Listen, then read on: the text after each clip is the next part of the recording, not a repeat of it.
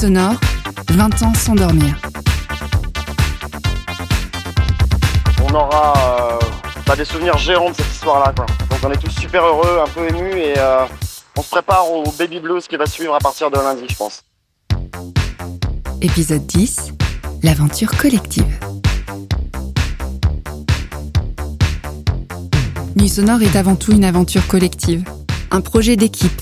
C'est un travail et c'est plus qu'un travail, c'est un engagement et une passion. Une route pavée de solidarité et d'histoires d'amitié, une épopée à partager, ouverte aux autres, aux bénévoles, aux partenaires, aux amis, aux artistes, à celles et ceux qui aiment ce festival et ont souhaité lui donner un peu d'eux-mêmes. Blue Monday New Order, c'est quand même un morceau qui a marqué, je pense, presque toutes les générations de, de l'équipe, Vincent Carry, directeur du festival Nuit Sonore.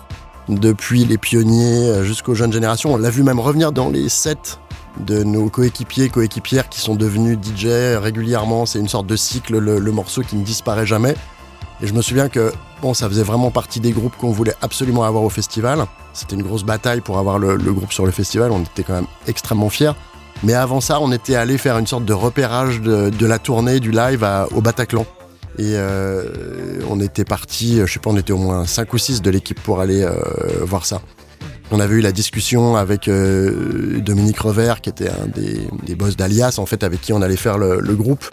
Et euh, quand on était rentré avec un- une sorte d'accord de principe de- de- d'Alias pour faire la date, on était vraiment très très très contents. Bah, il y a cette hymne Blue Monday qui est quand même un, un morceau qui a traversé un peu toute l'équipe. Pierre-Marie Houlion, membre de la direction artistique du festival. On a fait pas mal de fêtes chez nous sur ce morceau-là.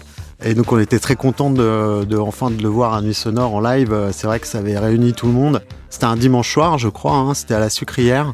C'est vrai qu'on n'avait pas l'habitude d'avoir de telles grosses productions, d'avoir des artistes de cet acabit-là. En tout cas, on n'avait pas reçu de groupe de ce calibre-là jusque-là. Frédéric Joly, co-directrice d'Artifarty. Et euh, il nous avait demandé des moyens techniques qu'on mettait pas d'habitude. Notamment, il nous avait demandé des prompteurs, ce qui était complètement euh, euh, inédit puis un peu étonnant. Euh, D'autant qu'ils avaient, euh, ils avaient joué certains morceaux de Joy Division et notamment ce Love Will Tear Us Apart qu'on savait tous par cœur. Et de les voir chanter avec leurs prompteurs, c'était juste dingue. On se disait mais comment c'est possible quoi?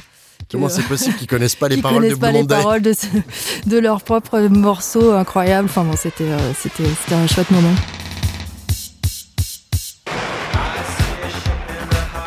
Le titre fait référence au lundi euh, mélancolique de la, de la gueule de bois du, du lendemain de festival, qui est quand même quelque chose, je pense que toutes les équipes depuis longtemps vivent de façon très particulière. Tant et si bien qu'on avait inventé euh, le- le- les trois nuits principales du festival s'appellent nuit 1, nuit 2, nuit 3, et on avait inventé le lundi soir nuit 4, le mardi soir nuit 5. nuit 6, nuit 7.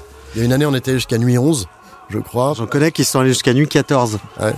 Mais c'est vrai que c'est un- le lundi, c'est souvent difficile. Hein, Hein, Alex Le lundi est hyper hyper difficile. Alexandre Didier, responsable billetterie et médiation publique chez Artifarty. Et puis c'est aussi le, le- bah, le premier jour du démontage. Donc en fait il y a beaucoup de choses qui, qui s'enchaînent.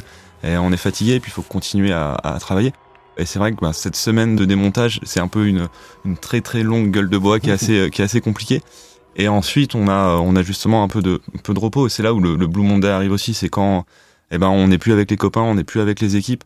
On a passé quasiment un mois tous ensemble à, vivre une expérience qui était, qui était assez incroyable.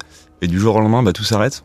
Et là, le, le Blue Monday arrive. Donc, c'est pas forcément tout de suite, enfin, pour moi en tout cas, euh, juste après le festival, c'est euh, sur cette semaine où euh, bah, on, rentre, on rentre chez nous et, euh, et on reprend notre vie quotidienne. C'est là où c'est un peu plus compliqué. Ouais. Le festival, c'est un moment difficile en réalité, c'est un moment très fatigant, éprouvant. On prend quand même beaucoup de, de force à la fois positive et négative. Euh, Tu traverses des moments absolument magiques euh, qui, sont des grands moments d'épanouissement collectif et en même temps plein de difficultés, euh, des temps de travail très importants, beaucoup de pression, beaucoup de responsabilités, etc. qu'on partage. Et donc ça, effectivement, ça soude vraiment les, équipes. Mais c'est vrai que les gens s'imaginent pas combien en fait on découvre un lieu souvent qu'on exploite euh, plusieurs années de suite, mais qui est à chaque fois euh, réinventé, euh, dimensionné différemment, implanté différemment. Et en fait, au moment où l'ouverture des portes arrive, on va savoir si oui ou non le site fonctionne, si les flux publics fonctionnent, si ça marche, si le son est bon, etc. Et au moment où ça devient quand même hyper excitant, hyper exaltant et que les choses roulent, et eh ben c'est la fin. on sonne la fin de la récré et on démonte. Il y a quand même un moment qui est très emblématique de ça, c'est la, la closing, puisque avant de rendre les clés d'une édition et de dire ça y est, celle-là, elle est finie, il y a ce moment où les équipes se retrouvent euh, dans la nuit du dimanche au lundi, et qui quand même a laissé des moments d'histoire un peu épiques du festival, puisque euh, c'est quand même un moment auquel les équipes tiennent beaucoup. Et on, passe quand même beaucoup le, festival, euh, bah, chacun à nos postes, on a tous des missions qui nous sont propres, qui nous sont dédiées. Donc au final, on se voit quand même beaucoup, nous, les équipes, avant, surtout le, mois de, préparation. Et pendant le festival, ben, on, est, euh, on est plutôt à, nos postes, on est plus trop ensemble. Et justement, c'est là où arrive ce fameux samedi soir ou ce fameux dimanche soir où vers 3h, 3h30 du matin, on est à peu près libre, on a à peu près fini euh, toutes nos tâches et, euh, et, on se retrouve généralement côté de scène sur, sur la scène principale. Et c'est là où ben, toutes nos émotions se lâchent et on a beau avoir, enfin pour moi, presque 10 festivals tous ensemble tous les ans c'est la même chose et tous les ans on se retrouve tous ensemble et on attend ce moment-là très très fort où on se retrouve et, euh, on part un peu, oui, toute la nuit euh, jusqu'au lendemain matin. Comme le week-end en fait euh, avant Nuit Sonore. Fanny Crapanzano directrice des partenariats chez Artifarty. Qui est le moment où euh, certains font une pause et puis d'autres qui ont besoin d'être dans ce, on est proche, on soude, on se sépare pas, se retrouvent sur les sites en nocturne. Donc on amène les bureaux euh, sur le site principal et puis qui euh, travaillent jusqu'à point d'heure, qui font peut-être un petit passage dans notre club Le Sucre, évidemment. Comment se flinguer juste avant le festival, et ça fait partie un peu aussi il y a la visite du site avec les bénévoles, qui est aussi un, beau moment où il y a vraiment ce partage de bah ça y est, le site commence à être révélé à une partie du public. Donc c'est aussi en ça qu'il y a quelque chose de fort qui se noue. Ça a évolué dans le temps, en fait, depuis la naissance de Nuit Sonore, parce qu'au au début, euh, finalement, il y avait quand même une sorte de euh, cohésion générationnelle, dans le sens où euh, peu ou prou, tout le monde avait à peu près le même âge, il n'y avait pas des écarts très importants. majoritairement, il n'y avait pas d'enfants. Enfin, donc la mobilisation, on va dire, pour le festival, a été totale dans l'équipe petit à petit, euh, des gens de l'équipe ont eu euh, des enfants, ont, vieilli, ont, aussi euh, eu un rapport différent à, la fatigue, à ce que ça représente comme impact physique aussi, un festival. Et aujourd'hui, on est une équipe dans laquelle il y a bah, toujours des vingtenaires, plein, je pense qu'ils sont majoritaires presque dans l'équipe, des trentenaires, des quadras et des quinquas. Donc maintenant, on couvre quatre décennies humaines dans l'équipe. en tout cas, il y a un trait, je pense, qui nous rassemble tous, quelles que soient nos générations, c'est c'est le côté quand même un peu exclusif de nos relations pendant cette période-là. Euh, on s'est tous pris la tête avec nos conjoints, partenaires, familles, euh, parce que euh, c'est extrêmement difficile pour l'entourage de comprendre ce qui nous unit comme ça, ce qui nous anime pendant cette période. et ce qui est assez drôle, c'est que nous, tous là, on vit notre truc. très égoïste. Mais euh, est-ce que ça commence une semaine avant? Est-ce que ça se termine 15 jours après? Euh, Comment est-ce qu'on le vit dans le temps? La nuit 4, nuit 5, nuit 6, nuit 11, ou euh, moins 1, moins 3, moins 4, c'est faire équipe et vivre un truc qui est qu'on peut difficilement expliquer en fait à ceux qui ne partagent pas de dedans ce projet. Tous les ans c'est la même chose et tous les ans on essaye de, prévenir. Et, comme dit Fred, on n'a pas spécialement envie que ça change et on voilà nous on est bien entre nous et on passe généralement ça dure ça dure un mois on passe un mois tous ensemble. Et il faut expliquer au conjoint que ça va être comme ça et, que ça va malheureusement on va pas pouvoir se libérer. Après avec l'âge forcément on prend un peu plus de temps pour ceux qui ont des enfants etc et, euh, et les jeunes générations enfin la jeune génération reprend un peu le relais mais c'est vrai que pendant ce mois pendant cette semaine eh ben on, devient hyper proche et, euh, et ouais c'est hyper important. Je pense que c'est aussi ce qui vient créer euh, le terreau de bienveillance et d'entraide qu'il y a pendant le festival, parce que ça c'est quand même un truc constant, euh, qui est que durant euh, ces cinq jours et nuits intenses, cette grosse semaine intense, il y a cette attention euh, parce qu'on a passé du temps ensemble, même si on n'est pas forcément proches, tous amis, etc. On va passer aux entrées, vérifier comment ça se passe pour les équipes qui sont aux entrées. On va voir au cashless où elles en sont, où ils en sont. On essaie quand même de faire le tour et de voir comment les gens vont avant de penser à soi et de penser à profiter du son. Et puis si je peux filer un coup de main, bah, je peux filer un coup de main. Et, euh, mes heures de repos, j'y penserai après parce que euh, l'entraide est importante et est là euh, pour réussir justement à faire tenir ce festival et à, aider les copains. Quoi. Une 16, s'il te plaît. Une 16 Allez, c'est parti. Allez, on envoie une blonde. On la porte. Merci, mon ami. Ouais, puis je pense qu'il y a aussi un peu l'effet, la magie de la synchronisation. Euh, chacun travaille dans son couloir de nage, en effet, on a chacun nos postes, etc. Mais euh, l'ensemble crée une horlogerie suisse euh, incroyable. Et je pense que tous collectivement on ressent aussi de la fierté pour le boulot des copains, quoi. Mm. C'est-à-dire que quand le site fonctionne, moi je sais qu'à chaque fois je suis ébloui par euh, la capacité de l'équipe technique ou la capacité de la prod euh, à, mettre en œuvre, à faire. Euh, quand les portes elles s'ouvrent, c'est juste génial. Quand on voit les artistes sur scène et que le public est, est en délire, là, moi, je pense à la DA et je me dis putain, c'est tellement cool. Et je pense qu'on ressent aussi cette cette fierté de faire partie d'un tout où en fait t'as vachement bossé, on n'a pas bien compris ce que les uns et les autres faisaient, et puis d'un coup, voilà, c'est une épiphanie, quoi. En fait, je me suis rappelé quand même, on était des maxi malades, on faisait venir des gens de dingue, quoi. Enfin... Meryl Laurent, ancienne salariée et membre du conseil d'administration d'Artifarty. À posteriori, je me dis, non, mais on, était, on faisait venir euh, Birgitta Jansdottir, qui était quand même. Euh, voilà, une des plus grandes figures du mouvement pirate en Islande, euh, Nan Goldin, donc cette photographe fantastique qui avait accepté de venir faire une conférence et qui était de loin je pense, le moment le plus dingue que j'ai géré de ma vie professionnelle à aller la chercher dans son lit, alors que la salle était pleine avec 350 personnes qui l'attendaient pour une conférence. Elle arrive, elle est complètement euh, en crise de démence. elle dit aux agents de sécu qu'elle a un flingue dans son sac. Moi, je calme les agents de sécurité, je l'exfiltre jusqu'à la salle de l'hôtel de région. Je finis par la jeter littéralement sur scène et là, elle dit Who am I supposed to talk to? Alors que ça fait deux semaines qu'elle me dit qu'elle veut parler à personne et qu'elle fera pas de modération et qu'elle parlera toute seule sur scène. Et là, donc, on avait anticipé le coup avec Wyndham Wallace, qui était un journaliste anglais qui nous a suivis pendant des années et à qui la veille, j'avais dit, bon, écoute, elle veut parler à personne, mais je le sens pas, là, faut quand même que tu prépares des trucs sur son travail, mais je n'y connais rien en photographie. Donc, je dis, démerde-toi, fais de la recherche, bosse un petit peu, mais je sais pas ce qui va se passer. Et donc là, le Wyndham, qui était quand même sur le coup, quoi, on avait un peu anticipé, lui-même se jette sur scène. Il y a un moment de suspension avec quand même 350 personnes dans la salle.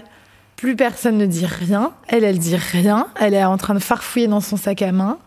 Et lui, il est en nage, il transpire à grosses gouttes. Je pense qu'il vit le moment le plus stressant de sa vie. Et là, je me dis, bon, ça va être terrible. Mais je sais pas, il, il reste 1% de chance que ça se passe, quoi. Et là, le mec fait une intro magnifique parce qu'il était très fort en introduction. Moi, je ne respire plus. je souffle dans un sac en papier. Et là, il l'embarque. Il l'amène sur le sujet de sa sœur, qui est voilà, quelque chose qui est au cœur de sa vie et de tout le travail qu'on a découlé. Et il s'est passé un moment de grâce absolument magnifique. Entre deux, quoi. Une discussion à bâton rompu sur euh, la contre-culture, sur Berlin où il habite, sur les années 80, sur l'épidémie du sida, sur euh, les cultures queer à cette époque où elle, euh, travaillait. Ça a duré plus de deux heures et demie. Ça, c'est vrai que c'était un moment fou ça finit aussi par constituer une sorte de langage commun, quoi. Et c'est ce qui rend aussi parfois hermétique euh, l'accès aux, tiers dans nos vies, euh, euh, nos enfants, même si en l'occurrence on est un certain nombre, je pense à Cédric Dujardin ou moi, avoir la chance de voir nos plus grands enfants commencer à s'investir dans le festival, ce qui est chouette parce que là pour le coup il y a au contraire quelque chose qui est de l'ordre du partage. Je pense à Mathilde, voilà, elle a, pendant des années et des années, elle s'est dit mais s'il fout mon père avec ce festival et là maintenant le fait d'y être bénévole c'est extraordinaire. Je trouve que c'est un peu. Euh, Mathilde Carry-Servet, lycéenne. C'est une entrée en matière assez douce aussi dans ce que c'est que le travail en équipe, etc. Et euh, voilà, c'est une, très bonne expérience. J'ai encadré, bah, j'ai beaucoup, beaucoup, beaucoup, beaucoup, beaucoup fait le bar à sirop. Mais oui, j'ai encadré, j'ai un peu installé les activités, etc. Et en vrai, j'en garde un bon souvenir. C'était un peu pareil, une entrée en matière euh, bah, dans le bénévolat, puisqu'après j'ai fait le cashless. Et c'était intéressant et j'ai vraiment rencontré des gens cool. Mais on a construit un langage commun. Il y a, dans ce langage, il y a plein de rituels. On ne sait pas pourquoi, mais les gens de l'équipe administrative portent des sortes de cagoules d'animaux très étranges en lycra euh, pendant tous les moments d'enthousiasme de la vie de l'administration, et ce depuis toujours, qui a parfois contaminé d'ailleurs d'autres équipes. Pourquoi? Pourquoi C'est pour les moments de crise, Vincent. C'est un moment de crise. Quand même, moi, ma, première chialade de nuit sonore restera dans mes plus beaux souvenirs, qui est un peu le moment, bah, la descente de scène 2015, Laurent Garnier chez nous maintenant, donc effectivement dans notre Algirard. Et petit texto de Matt Lecan qui, bah, qui partait, donc qui me laissait la place pour me dire débarque, on t'attend. Et, et, je monte sur scène et, là je vois déjà Chloé, donc Chloé Crème, qui était dire comme à ce moment-là et qui, qui est très exigeante et qui me dit hein, bien joué chouchou. Et je pense que c'est le moment où déjà j'ai commencé à pleurer. C'était le signe de reconnaissance déjà de pouf qui fait du bien quoi. Et puis là effectivement de voir les équipes, euh, c'était sans fin et le moment où je commençais à arrêter à peu près de pleurer et de me retenir, c'est le moment où, euh, où bah, Vincent me met Laurent dans les bras. Ah bah alors là c'était fini, j'étais reparti pour, euh, pour un moment. Il y a des moments où tu es capable de t'arrêter. Carmen Higueras, stagiaire en production artistique pour Nuit Sonore. Et regarder ce qui se passe autour de toi. Et je me rappelle à la fin, on est tous montés dans les stages à Fagor. J'ai regardé, je n'arrivais pas à voir la fin des de gens. Tout le monde rigolait, tout le monde était content. Et tu t'es rendu compte, non? Et finalement, tu te dis, ça vaut le coup, tout le travail, tout, tout le stress. À toi, mais à tout le monde, non? À tout le monde qui a travaillé pendant sept mois, beaucoup, beaucoup, beaucoup pour que ce soit possible. Parce que il y a aussi ce moment de convivialité qui incroyable et je suis contente d'avoir apporté un peu, ouais. Et pour ce, ce type de moments, ça vaut le coup, ouais. Ouais, on s'occupe donc de toute la logistique qu'il y a autour de l'artiste. Lucie James, responsable de la production artistique de Nuit Sonore. Donc à partir du moment où il est euh, booké par les programmateurs jusqu'au moment où il arrive sur scène ou jusqu'au moment où plutôt il repart de Lyon, tout ce qu'il y a entre là, c'est nous qui euh, nous en occupons. Donc euh, moi, voilà, il s'avère que je, suis la responsable de la, de la prod artistique, mais Carmen, qui donc est stagiaire avec nous sur cette édition, elle a fait exactement le même travail que moi, euh, peut-être sur un volume d'artistes un peu différent et qu'elle avait peut-être pas les responsabilités au-dessus, mais en termes de de prod, euh, et je ne suivais plus derrière quoi. Je lui ai fait confiance de A à Z et euh, confiance qu'elle méritait amplement. Et, et voilà, c'était, elle était égale entre guillemets quoi. Et, et je pense que c'est ça vraiment dans tous les départements. Et il y a que comme ça qu'on peut y arriver. Tellement ce truc est gigantesque. les stagiaires ont énormément compté dans les équipes. Beaucoup sont devenus salariés, énormément, à commencer par toi, Pierre-Marie d'ailleurs. On s'est souvent décrit comme ça, en fait, comme un, centre de formation de clubs de Ligue 2 qui se fait racheter ses joueurs par des clubs de Ligue des Champions qui appartiennent au Qatar. Mmh. Et surtout, il y en a qui ont des choix de carrière parce que euh, aujourd'hui, par exemple, il y en a plein qui sont des anciens stagiaires ou des anciens salariés ou les deux qui dirigent des salles. Je pense à Pablo euh, au Trabendo, Lucas euh, à la cartonnerie à Reims, par exemple. Euh, Benoît Môme qui a été euh, stagiaire avec euh, Violaine. avec Violaine qui maintenant dirige une salle aussi à Clermont. Qui chante. Non pas à Clermont. Pas à Clermont. Dans non, à Tulle. À Tulle, pardon. Pas très loin. Pas très loin. Non. Le deuxième jour où donc on a eu un démarrage forcément chaotique parce que le temps de prendre nos marques, tout ça. Le deuxième jour, on a une un line-up qui était un peu chaud et et puis bah, un milliard de petits couacs qui sont tombés un peu dans tous les sens. Et euh, je sais pas, vers 18h, donc du deuxième jour, j'étais pas encore descendue dans le festival. J'étais euh, physiquement euh, euh, dans les loges pendant tout ce temps. Et euh, Pims, donc qui est un des programmateurs du festival, m'a vu en détresse. Et il est venu me voir, il m'a pris par les bras, il m'a dit Lucie, je te sors, tu sors de cette salle parce que tu t'es pas, tu vois pas pourquoi tu bosses. Et il m'a pris par la main, mais vraiment quoi. Là, tu sors, j'avais pas le choix.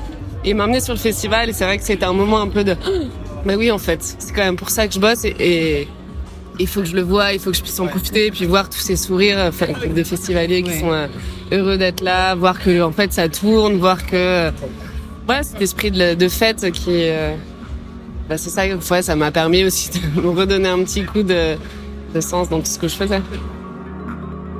Dans l'aventure collective, il y a aussi euh, la force euh, du bénévolat, en tout cas sur les premières années, parce que euh, ça n'aurait jamais pu avoir lieu si on n'avait pas réussi à fédérer, à, faire travailler autour de nous tous nos potes qui sont venus servir au bar, qui sont venus faire la billetterie, etc. Les runs. Les runs, voilà. Et, et, ça, ça a été aussi une, une des grandes dimensions du festival, en tout cas dans ces premières années, qui a été vraiment un moment je trouve euh, très important dans la consolidation de l'esprit en fait de, Nuit Sonore. Techniquement, ce qui m'a amené au Festival Nuit Sonore, c'était une affiche, figure-toi. Yacine Pavlides, ancien salarié d'Artifarty et bénévole historique du festival. Collé, euh, alors je ne sais plus si c'était sur un mur ou un panneau d'affichage euh, municipal, je m'en souviens plus trop. En tout cas, c'était dans la ville, collé sur un mur probablement, donc j'ai vu Festival Nuit Sonore. Euh, je ne connaissais absolument aucun des noms qui étaient évidemment à l'affiche. Moi, euh, j'arrivais à l'époque euh, de Chypre, donc pays de mon origine, pour faire mes études. Euh, amateur déjà de, musique électronique, mais avec très peu de choix ou de possibilités de écouter cette musique euh, dans, les médias de l'époque, la radio par exemple. Très peu d'endroits où on pouvait acheter des disques. Et encore moins, seulement un, euh, à Nicosie, ville dans laquelle je grandis, où il était possible d'aller danser sur cette musique-là. D'autant plus que le seul et unique club de ma jeunesse qui était un club donc électro a fermé. Euh, bah écoute, je suis allé comme ça, comme un, de façon très curieuse, parce que tout simplement j'ai vu qu'il y avait une affiche, qu'il y avait un festival de musique électronique à Lyon, dans un endroit que je ne connaissais pas, et je suis allé tout seul. J'étais totalement dans la découverte. Donc à l'époque, c'était dans un lieu qui à confluence, donc euh, qui était totalement désaffecté. Donc je me suis retrouvé dans une ambiance tout à fait nouvelle, comme plein d'autres gens autour de moi, je pense. Et euh, j'ai surtout gardé un, bon, au-delà de toutes ces émotions que procure cette musique euh, quand tu l'entends et que tu la danses. Moi, j'ai trouvé que c'était extrêmement bien fait. Je me suis senti euh, très à l'aise dans cet environnement-là, euh, malgré l'hostilité apparente du, du lieu d'accueil du festival. Et j'ai décidé de me rapprocher de l'organisateur donc de ce festival. J'ai dû chercher un peu et euh, je me suis présenté pour faire du bénévolat. Donc j'ai été bénévole sur les éditions 2, 3, 4 et 5. Ce qui solidifie les liens, c'est l'adversité aussi souvent. Et quand on part en mission, euh, je pense aussi au Forum European Lab, dont on a fait quand même un sacré paquet à l'étranger, euh, sur plein de terrains différents, ou à Nuit Sonore à Séoul, euh, où on arrivait complètement paumé et quelque part dans une sorte de d'incertitude quant aux résultats, et ça, ça, ça soude, c'est clair. On a fait quand même pas mal de déplacements, notamment dans le cadre de, de We Are Europe, ou alors de projets à Tanger, euh, en Colombie, Bruxelles, enfin on va pas tous les citer. Et c'est ça aussi qui soude euh, bah, l'année, c'est euh, toutes ces aventures qui nous arrivent. Je pense que des anecdotes, il y en a, y en a des dizaines et chaque déplacement a, a son lot d'anecdotes. Et ça forge ça, une, une équipe, et ça forge justement la solidarité qu'on retrouve après, pendant le festival à Lyon, et, euh, et qui permet justement de se faire confiance et de faire confiance à tout le monde et d'arriver à, à avancer. Aussi parce que quand on est en voyage comme ça, euh, pour le coup, on, on accepte tous d'être dans un mode do it yourself, quoi. C'est-à-dire que on perd un peu nos casquettes, euh, nos euh, nos responsabilités. on n'est plus responsable billetterie, mais d'un coup on devient distributeur de tickets, boissons, Plongeur. plongeur. voilà, on peut être directeur artistique et puis finalement faire la plonge à Chamonix. Bon, voilà, il y a des il y a des choses comme ça qui se passent quand on est à l'étranger ou ailleurs et qui soudent aussi l'équipe parce que d'un coup, ben voilà, c'est c'est tout le monde ensemble pour faire atterrir euh, l'objet. Je pense à, à Damien Béguel, président, qui a été à la fois euh, animateur d'ateliers pour les enfants à Tanger, libraire à, à Chamonix. euh. En souvenir rigolo, il y a aussi eu euh, cette semaine que j'ai passée euh, au Mob Hotel, c'est ça? Jennifer Cardini, DJ productrice. Et où j'ai fini par faire l'accueil artiste, en fait, et à expliquer à tous les artistes où ils pouvaient prendre leur bracelet, où ils pouvaient manger. j'ai intégré l'équipe. Du coup, euh, Pims euh, m'a proposé de faire la même chose l'année d'après. Donc ça, c'était drôle. J'ai passé une bonne semaine à Nuit Sonore. Cette semaine-là, c'était cool.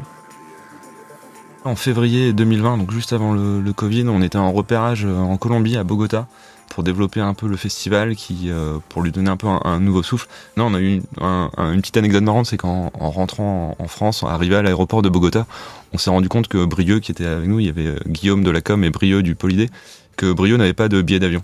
Et euh, on, a, on a réussi à, prendre l'avion, donc Brieux parlait bien espagnol, et en fait... euh, L'histoire est un peu longue, hein, on pourra faire un podcast dessus, mais Brio a réussi à, à prendre un, un Bogota-Madrid sans billet euh, au rentrant de, ce voyage et euh, juste en, en essayant de passer, de, discuter un peu avec, euh, avec les, les- personnes de l'aéroport.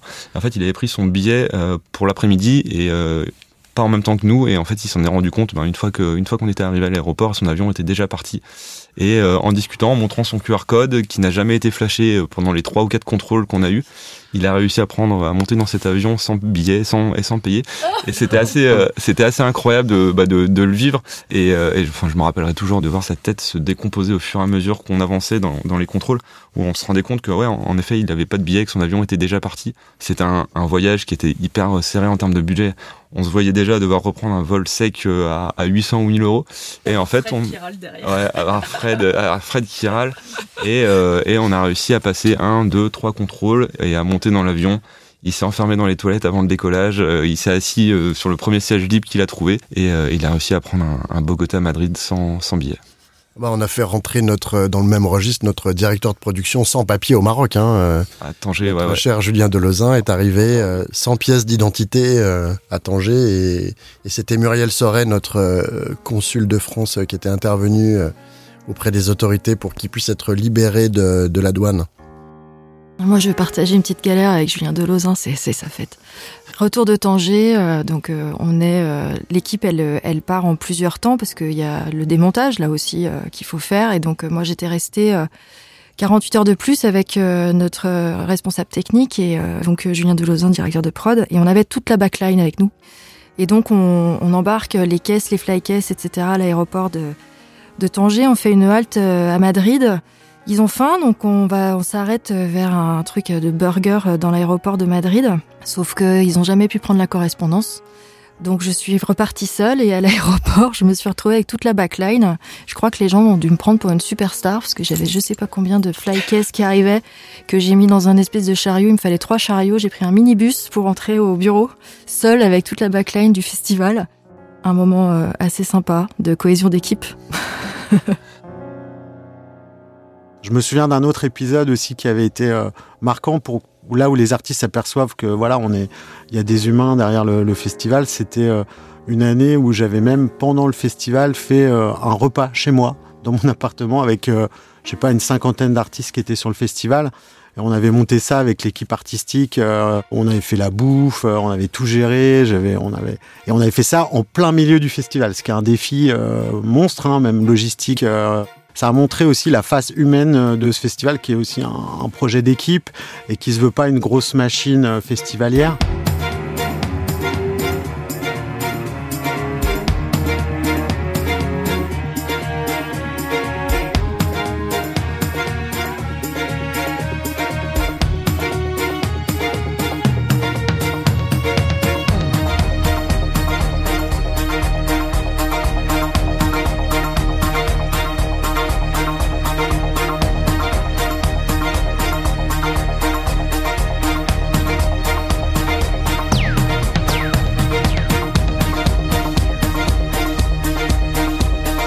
On écoute un morceau de The Blessed Madonna qui s'appelait Black Madonna auparavant. He's the voice I hear. J'ai choisi ce morceau parce que euh, pour moi il représente un des plus beaux finishes du festival qu'on ait jamais fait. Euh, C'était euh, donc Black Madonna et elle est très proche d'un collectif LGBTQI+ qui s'appelle Garçon Sauvage avec qui on travaille depuis très longtemps et elle avait demandé à ce qu'il soit là pour son set pour la fin. Elle utilise d'ailleurs cette image aujourd'hui, euh, cette iconographie, je dirais, euh, pour représenter un peu, se représenter euh, sur d'autres événements. C'est dans son promo kit, comme on dit. Cette photo, on est tous là. Il y a toute l'équipe du festival, il y a l'équipe de Garçons Sauvages. Il y a une explosion d'énergie incroyable sur ce morceau, je crois même d'ailleurs. Et pour moi, ça a été, ouais, voilà, ce moment un peu de catharsis tellement puissant et elle elle le ressent aussi et ce moment était enfin moi je- j'en garde un souvenir de fou souvent on, sent aussi le moment où on embarque des personnes qui sont nos partenaires, qui sont euh, des journalistes qui couvrent le festival, etc. Et que en gros ils, ils tombent l'armure et qu'ils deviennent en fait euh, totalement partie prenante du truc. Tu sais, on les voit craquer. Et je sais pas si vous ça vous a déjà fait Ah, ça. si, si, c'est le fait avec ça- même mais- d'autres artistes qui sont là pendant ce moment-là, qui sont restés, qui ont envie d'être là. Enfin, moi, j'ai moult souvenirs de gens euh, que j'ai vu craquer euh, sur ce moment-là. Et c'est- Parce que nous, on veut pas arrêter le dimanche soir, le lundi matin, etc. Mais il y a aussi beaucoup, beaucoup de gens qui sont pas dans l'équipe qui veulent plus partir aussi. C'est un truc compliqué à gérer, ça d'ailleurs. Je me rappelle de Julien euh, Delozin, le d'Airprod, qui vire tout le monde. Ça devait être en 2015 ou 2016, euh, après justement le, le closing des équipes parce que t'as l'équipe du ménage qui arrivait pour, euh, pour nettoyer le, site et personne ne voulait partir et je le vois avec son balai en train de nous courir après. rentrez chez vous, rentrez chez vous. Et, et en effet, plus personne n'a envie de, rentrer chez soi, que ce soit nous, mais euh, les bénévoles et tout. et Julien Delozin qui dit rentrer chez vous, c'est vraiment l'hôpital qui se fout de la charité, si je peux me permettre. Hein. Celles et ceux qui ont vécu en fait le coucher de soleil sur sur la piscine du Rhône euh, ont, des souvenirs qui sont impérissables. Chloé Krempf, ancienne directrice de la communication d'Artifarty. C'était encore une, une petite jauge seulement dans cet endroit en fait où l'équipe s'est permise de pouvoir danser 2-3 heures d'affilée, ce qui n'arrive jamais. Parce que généralement en fait on est tous débordés, mais c'est le seul moment en fait où on se donnait le petit plaisir, c'est celui-là ce que j'apprécie, c'est que justement sur la mise en avant des valeurs. Euh, Chantal La Nuit, du collectif Plus Belle la Nuit. En termes aussi de, débat, en termes de les chartes qui peuvent être affichées, en tout cas contre le, sexisme, l'homophobie, des choses qui sont affirmées, c'est hyper nécessaire de le faire. Et sur un festival qui est quand même euh, aussi important euh, et qui n'est pas en fait un artifice surtout, qui je trouve c'est vraiment renouvelé en plus. je trouve que les, vraiment les 20 ans ont été très on fait du bien. Et euh, ouais, c'est absolument génial et super chouette quoi. J'ai tellement hâte de voir la suite. Nuit sonore, 20 ans sans dormir. Écrit par Anne-Caroline Jambeau et Vincent Carry. Produit par Artifarty. Un podcast Chiznan. Directeur de création, Loïc Mabili. Montage, Mathilde Tinet.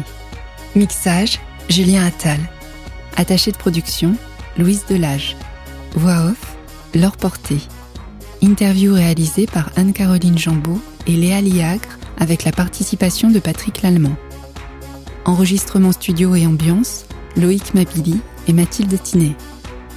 Merci à Philippe Pazin, Caracas, Julien Delozin et Lucie James pour l'enregistrement des lives. Merci à Pierre-Marie Houlion et Fred Joly pour leur implication, à Perrine Jouque et Théophile de Molin, ainsi qu'à l'ensemble de l'équipe d'Artifarty.